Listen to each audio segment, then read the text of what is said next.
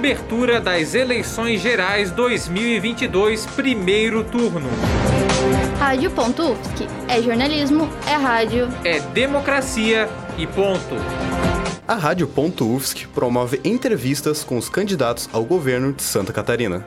Para oferecer aos seus ouvintes informações sobre o processo eleitoral, a Rádio Ponto procurou todas as candidaturas ao governo de Santa Catarina para entrevistas. As participações poderiam ser de candidatos a governador, a vice-coordenador ou ainda serem respondidas por meio de áudios ou textos com as respostas. Foram feitas 10 perguntas comuns a todos os candidatos, todas com resposta de no máximo um minuto. O candidato Odair Tramontim possui 60 anos, natural de Campo Herê, oeste de Santa Catarina. É promotor de justiça desde 1986. Fazendo parte do Partido Novo, sem coligação, sendo a sua primeira vez na política, o candidato na urna é Odair Tramontim e o número 30. Acompanhe a seguir a entrevista com o candidato a vice-governador Ricardo Altoff. Quais seus projetos prioritários para o ensino superior? O, o Novo tem diversos projetos na área de educação. Né? Em relação ao ensino superior, a gente vê hoje é, existe uma grave deficiência uh, em capacitação do nosso, do nosso pessoal, principalmente em relação à área de tecnologia, por exemplo. Então, a gente espera investir uh, mais na área de tecnologia, mas isso vai ter que ser feito através da universidade estadual, né? Tudo que diz respeito à UFSC, por exemplo, é, compete ao governo federal, e daí a nossa única opção seria negociar ou debater o tema com o governo federal. Mas o que compete ao UDESC, nós gostaríamos de ver ela se tornando cada vez mais uma universidade voltada para os setores de tecnologia e engenharia. A gente acredita que ela pode ser uma universidade tecnológica uh, em Santa Catarina e hoje o Estado já se destaca nesses setores.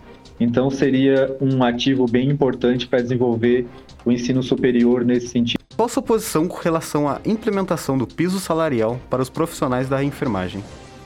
Olha, o Novo votou contra o piso salarial dos profissionais da enfermagem, não porque a gente seja contra a enfermagem, mas porque ele foi feito sem análise de impacto uh, no orçamento, né? Inclusive, ele foi hoje suspenso pelo Supremo Tribunal Federal, porque ficou faltando essa análise de impacto. Uh, Para você ter uma ideia, eu conheço muito bem aqui em Criciúma o Hospital Filantrópico uh, São José.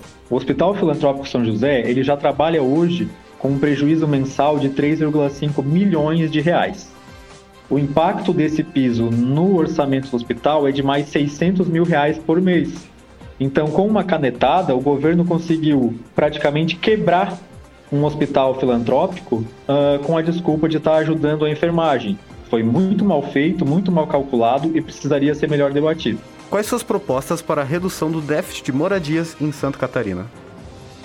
A gente precisa ter um plano de financiamento das moradias, né? um plano habitacional para quem não pode pagar. E o governo pode atuar também como fiador em alguns processos de financiamento. Mas, sem dúvida, é uma questão social importante a questão da moradia. A gente espera, inclusive, a questão da urbanização né, e do saneamento das moradias. A gente espera que Santa Catarina não siga, por exemplo, por um caminho de desenvolvimento urbano descontrolado, como se viu em alguns estados, onde acaba criando uma favelização, bairros sem a devida, a devida pavimentação, saneamento. Mas a gente espera que o Estado possa atuar nesse segmento com auxílio a financiamento uh, das obras de habitação. Qual sua posição quanto à redução da cobrança de ICMS sobre combustível?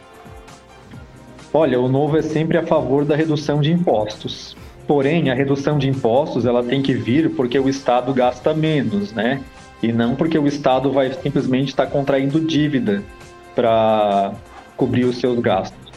Mas no momento atual e no caso atual, a, essa redução de impostos foi bem-vinda, hum, vai ter um impacto no orçamento de Santa Catarina com certeza, uh, mas no nosso estado ele goza de um certo, é, está em um bom ponto uh, de equilíbrio financeiro no momento atual. É claro que a gente deve evitar de correr riscos de desequilíbrio orçamentário, mas para Santa Catarina veio em uma boa hora e vai ajudar a controlar a inflação uh, e o gasto das famílias. Quais são as propostas para o setor cultural em Santa Catarina? Santa Catarina é um estado bastante rico e diverso em termos culturais.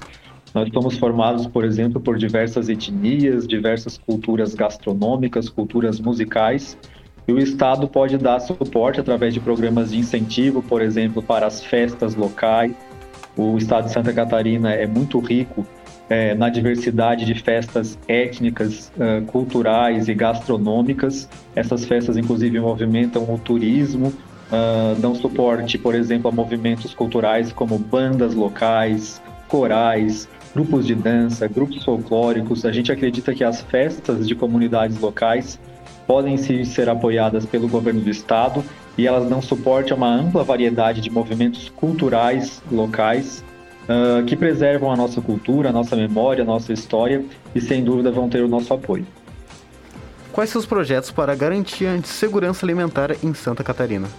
Nós do Novo acreditamos que uh, a, o desenvolvimento econômico e o desenvolvimento social andam bastante em conjunto, né?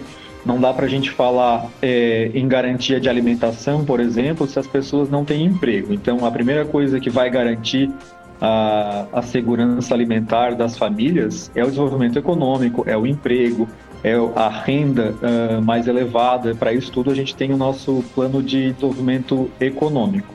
Mas para as famílias mais necessitadas, o Estado pode atuar sim através de auxílios, uh, concedendo auxílios, concedendo vouchers, concedendo o próprio alimento, para garantir principalmente a alimentação das crianças, né? Aqueles mais necessitados na nossa sociedade. Quais são os projetos prioritários para a área, para a área de segurança pública em Santa Catarina? Olha, a área de segurança é uma das principais áreas em que o Estado deve atuar. Uh, mais uma vez, é um setor onde se depende muito das normas que são postas pelo governo federal, mas o Estado pode trabalhar as suas polícias com mais inteligência, com melhores equipamentos, mais financiamento, maior efetivo policial, né? são alguns dos investimentos que a gente pretende fazer nessa área. E principalmente, hoje, com mais tecnologia, né? já existem uh, mundo afora grandes exemplos de softwares, de centro de gestão, centro de integração das polícias que trabalham integradas com a comunidade através da tecnologia para dar mais rapidez e resolutividade aos problemas da criminalidade. E a gente vai trabalhar então com tecnologia e com gestão para resolver esse problema. Como entende que, de que deva ser sua relação com o governo federal em 2023? Qualquer Estado deveria buscar ter uma relação republicana uh, e, e, bem resolvida com o governo federal, na verdade, né? Agora, nós aqui em Santa Catarina, nós temos um problema que a cada 100 reais que a gente manda para Brasília, apenas 15 retornam para Santa Catarina. Isso é um problema que a gente vai ter que conversar com o governo federal, seja ele qual for o eleito, porque não é justo que, Santa, que o trabalhador catarinense mande 100 reais para o governo central e receba apenas 15 de volta em investimentos.